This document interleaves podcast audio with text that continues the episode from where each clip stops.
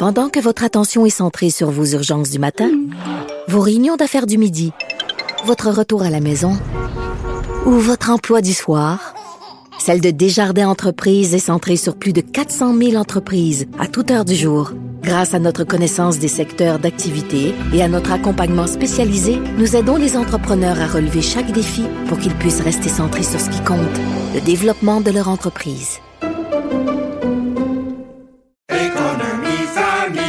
Ici Ricardo. Et Émilie, marchand d'IGA. On a envie de vous inspirer à bien manger. À moins de 5 la portion. Suffit de repérer les produits valeurs sûres et de les cuisiner avec une de nos recettes. Les valeurs sûres, c'est bien pensé, hein? Bien sûr! Détails sur IGA.net. Il connaît tous les dessous de la politique. Chef du bureau d'enquête de l'Assemblée nationale. Antoine Robitaille. Là-haut sur la colline. Là-haut sur la colline. Bon lundi à tous. Aujourd'hui à l'émission, dans sa chronique constitutionnelle, le prof Taillon se penche sur la problématique du poids du Québec à la Chambre des communes à Ottawa, lequel décroît puisque la démographie québécoise ne peut garder le rythme de celle du reste du Canada où les portes de l'immigration sont grandes ouvertes. Il compare ensuite le PLQ d'Anglade à celui de Bourassa des années 1989 à 1992, parenthèse où les anglophones de Montréal avaient quitté ce parti pour créer leur propre formation politique. Le nationalisme libéral de cette époque n'est pas sans faire penser à celui de la CAQ, nous dit Patrick Taillon. Mais d'abord, mais d'abord, c'est l'heure de notre rencontre quotidienne avec Réminado. Réminado, Tout a été mauvais. Ça a été un spectacle désolant. C'était triste de voir ça. Antoine Robitaille, On sait bien, vous voulez faire du nationalisme. Mais non, on veut justement contrebalancer cette délocalisation-là politique. la rencontre. Un jour, on fera notre débat. Oui, oui, bien sûr. Métal sur métal. C'est le moment de vérité. La rencontre. Nado Robitaille. Mais bonjour Réminado, Bonjour, Antoine. Chef de bureau parlementaire à l'Assemblée nationale pour le journal et le journal. Dis-moi, quand la partielle dans Marie-Victorin sera déclenchée, parce que, évidemment, l'ancienne députée est devenue mairesse? Et oui, ce qui circule vraiment, c'est dans les prochains jours. Euh, Ah oui? il y a de fortes possibilités que ce soit mercredi. On pourrait donc conclure qu'il y aurait Conseil des ministres. On, on irait donc de l'avant avec la date du 11 avril pour la tenue de l'élection et ce serait déclenché. D'autres sources gouvernementales nous ont dit pas mercredi, mais bon. Alors, visiblement, dans les prochains jours. Mais là, Moi, j'ai très hâte, Rémi, parce que la maudite rumeur qui veut que le gouvernement est en, en- en élection générale Ouais. plus tôt, là, même avant juin, là, ça n'arrête pas. Ouais, moi aussi, j'en ai entendu parler. euh, il y a eu un événement à Québec récemment où des, des gens là, de différents milieux étaient euh, regroupés, Ah ouais? puis ça a encore circulé cette affaire-là. Moi aussi, je n'y crois pas. Euh, mais bref, donc l'élection partielle, écoute, de toute façon, il, faut qu'elle soit déclenchée. C'est un peu ridicule. Les, les- on voit la, la candidate de la CAQ, euh, Shirley Dorismont, qui fait campagne avec, Carrément, ben avec oui. des ministres qui vont la visiter, là, à chacun leur tour. Euh, donc, il faut évidemment que ce soit déclenché. Moi, je trouve que il y a quand même un problème avec la tenue des élections partielles. Le Parti québécois a écrit une lettre au, euh, au directeur général des élections qui a répondu. Bon, c'est pas le directeur général des élections qui choisit la date, mais il a quand même mentionné dans sa lettre euh, qu'il recommande qu'on qu'on tienne des élections partielles à date fixe deux fois dans l'année. Donc, Oui, il dit que ça fait depuis l'automne. 2016 qu'il dit ça. Ouais. Moi, je, je te dirais, là, honnêtement, ce que je trouve, c'est que le problème, c'est le six mois pour déclencher l'élection, qui c'est tr- trop long, ça. Ah si ouais, c'était hein? trois mois, je trouve qu'on réglerait quand même une partie du problème, parce que c'est vrai que là, la, la marge de manœuvre pour le gouvernement est vraiment trop longue. Mm. Ça n'a pas de bon sens. Puis des fois, on se retrouve avec des, des- des scénarios euh, qui n'ont pas d'allure, comme par exemple, en 2012, je ne sais pas si tu te rappelles, mais euh, Marc Tanguay et, et Roland Richer, euh, dans Argenteuil, avaient été élus, eux, en juin 2012. Oui. Et puis, écoute, ils n'avaient même pas eu l'occasion de siéger au Salon Bleu. Le- le- ils ont été élus. Et après ça, ben, c'était la période estivale. Et par la suite, il y a eu le déclenchement de l'élection générale en septembre Ah oui. 2012. C'est vrai. Alors, tu sais, tu as rendu compte, c'est. Bon, alors moi, je pense que ce qui devrait peut-être euh, euh, exister là, comme formule, c'est pas plus, pas plus que trois mois pour déclencher. Et si c'est six mois avant la tenue d'une élection générale, ben là, à ce moment-là, on passe le tour, puis on attend l'élection générale. Ah oui, oui, oui. Moi, je pense que vrai. si on allait comme ça, parce que dans ce que le DGEQ dit, je trouve qu'il y a encore un léger problème, c'est que si, on ne le souhaite pas, mais si, par exemple, un élu perd la vie, euh, ben là, à ce moment-là, dire on attend, parce que c'est à date fixe la partielle, on attend jusqu'au printemps suivant, ça peut être long encore. Ouais. Donc, euh, moi, je pense que c'est ça qui, peut-être, qui pourrait être... euh, Mais j'ai trouvé intéressant qu'un agent du Parlement, dans le fond, qui est le, le directeur général des élections, prenne position euh, fermement, puis rappelle sa position. Et, ces, ces agents-là, là, ces, ces- ces personnes nommées par le Parlement, là, ils ils ont une, une- une indépendance. Oui, oui. Et ils l'utilisent pas assez, C'est ça, souvent, moi. ils osent pas parler, tu as raison. Ouais. Euh, bon, là, ils ils l'ont signifié que eux, c'est leur recommandation. Euh, bon, alors là, dans le cas qui nous... Ça euh, fait deux fois parce qu'ils l'ont dit à propos de la rumeur de déclenchement hâtif.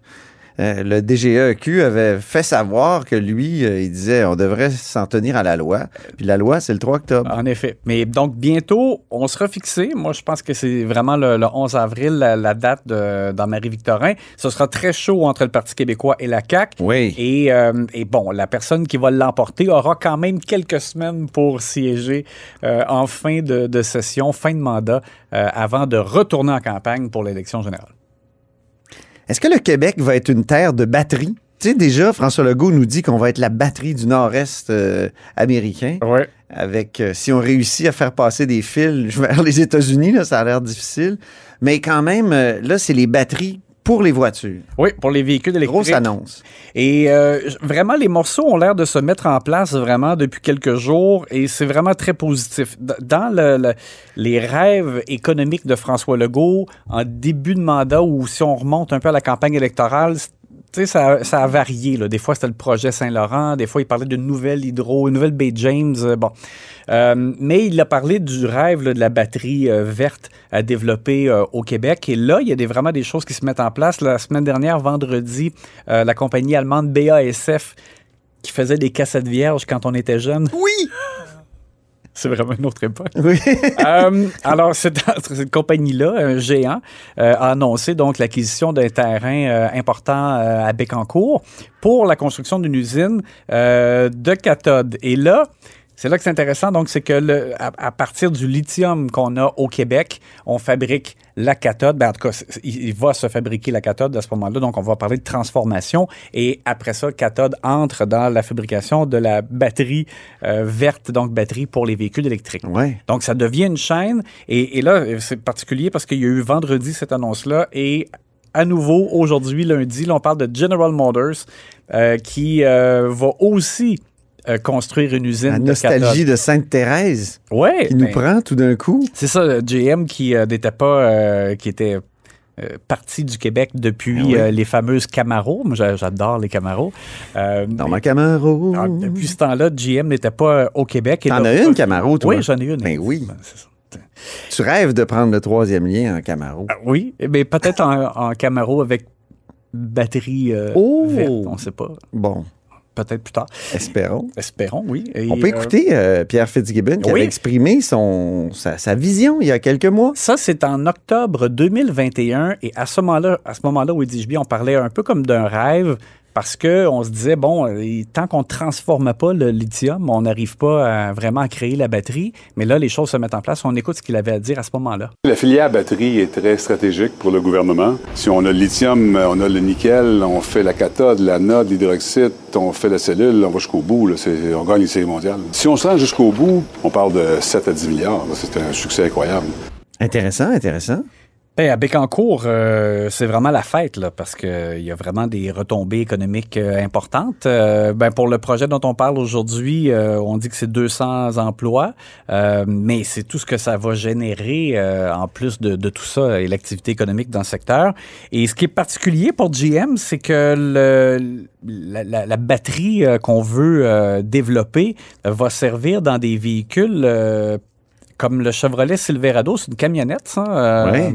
Et le, le GMC Hummer, particulier de penser à ces véhicules-là euh, en mode électrique. mais ça sent On l'imagine, C'est le futur. on les imagine en train de boucaner. oui, c'est ça exactement. C'est un renversement de tendance. Mais justement, pour l'instant, on est encore dans l'ère de l'essence, Rémi, Oui. puis c'est notre troisième sujet.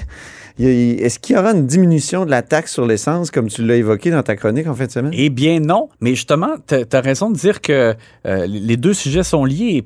À chaque fois qu'on parle d'augmentation comme ça du prix de l'essence, on se dit, Colin, on serait mieux en véhicule électrique. Euh, C'est comme encore une fois un- une raison de plus pour aller vers... euh, Mais moi, j'en magasine un, là, puis je vais te dire... euh, Pas facile. hein? Peut-être qu'on peut l'avoir en 2025. Hi. Non, non, j'exagère, là, Ouais, mais tu sais, c'est- très loin là, dans le temps. Mais donc, euh, j'ai fait des vérifications parce que vendredi, j'entendais vraiment euh, de, la part de différents observateurs des gens qui évoquaient une euh, baisse de taxes parce que sur le prix de l'essence, il y a une part de taxes importante. Il y a Ben oui. 19 cents le litre qui va en taxes au provincial, il y a un 10 cents qui va en taxes d'assises au fédéral. Bon, alors, il y a des gens qui se disent, mais pourquoi le gouvernement, s'il veut nous aider, le gouvernement du Québec pourrait baisser la portion de taxes du Ben oui. Québec sur le prix de l'essence? Et comme ça, ça nous aiderait un peu pendant cette période-là d'inflation et là, gonfler encore plus avec la, la guerre euh, en Ukraine.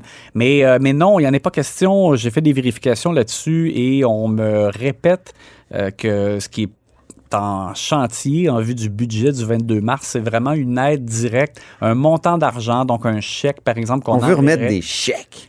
Et ben moi, ce que je comprends là-dedans aussi, c'est que ça, c'est tu le fais une fois puis c'est terminé après. Une baisse de taxes qui est plus compliquée, c'est qu'après ça, tu veux pas la remonter. Donc, euh, bon, puis ça devient récurrent. C'est beaucoup, beaucoup d'argent. Donc, euh, on m'a dit, soyons réalistes, mais par contre, ils veulent faire plus que ce qui a déjà été fait.